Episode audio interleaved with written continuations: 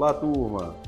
Olha eu aqui de novo, aqui é o professor Eduardo Santana, do curso técnico de Secretaria Escolar, e vamos dar continuidade né, às nossas discussões, às nossas informações a respeito do curso de Escrituração Escolar, trabalhando agora com as abordagens próprias do, da segunda unidade, que intitula-se Entender as normas sobre o calendário escolar, avaliação da aprendizagem, diário de classe e registro do livro de pontos. E aí, falar a respeito sobre as instruções normativas. Instruções normativas são baseadas em lei, tomam como referência a Lei de Diretrizes e Bases, o Estatuto do Magistério e normas próprias de cada rede de ensino, que vão orientar, vão dizer, vão é, indicar o passo a passo de como, por exemplo, o calendário escolar deve ser construído, deve ser observado, como a rotina da escola deve tomar como referência esse calendário escolar oficial que é traçado por cada rede estadual de ensino, cada rede municipal de ensino, que toma como referência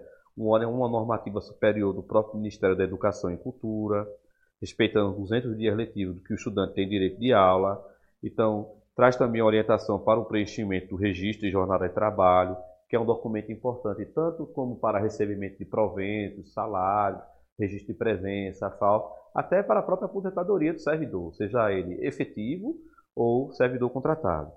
E também traz as orientações próprias para o preenchimento do registro do diário de classe, que é um documento basilar que traz toda a vida acadêmica do estudante. Então, tudo que diz respeito, que diz respeito à vida acadêmica do estudante está lá no diário eletrônico. No nosso caso aqui, no estado de Pernambuco, nós utilizamos o CIEP, que é um sistema que foi desenvolvido alguns anos atrás, que é de suma importância, porque permite que nós, professores, possamos registrar as nossas aulas, a presença dos estudantes, né, as notas, observações específicas a questões pedagógicas do próprio aluno nesse sistema que é o CIEP. Inclusive serve para também fiscalização da própria Secretaria de Educação, das gerências regionais de ensino, da gestão escolar, secretaria escolar e outros órgãos competentes para tal, para conferir, para é, verificar se a, tudo aquilo que está registrado lá realmente de fato aconteceu e o estudante está tendo direito, o direito do estudante aos 200, aos 200 dias letivos né, durante o do, do, ano corrente, ele, ele está sendo dado. Né? Então, é um documento legal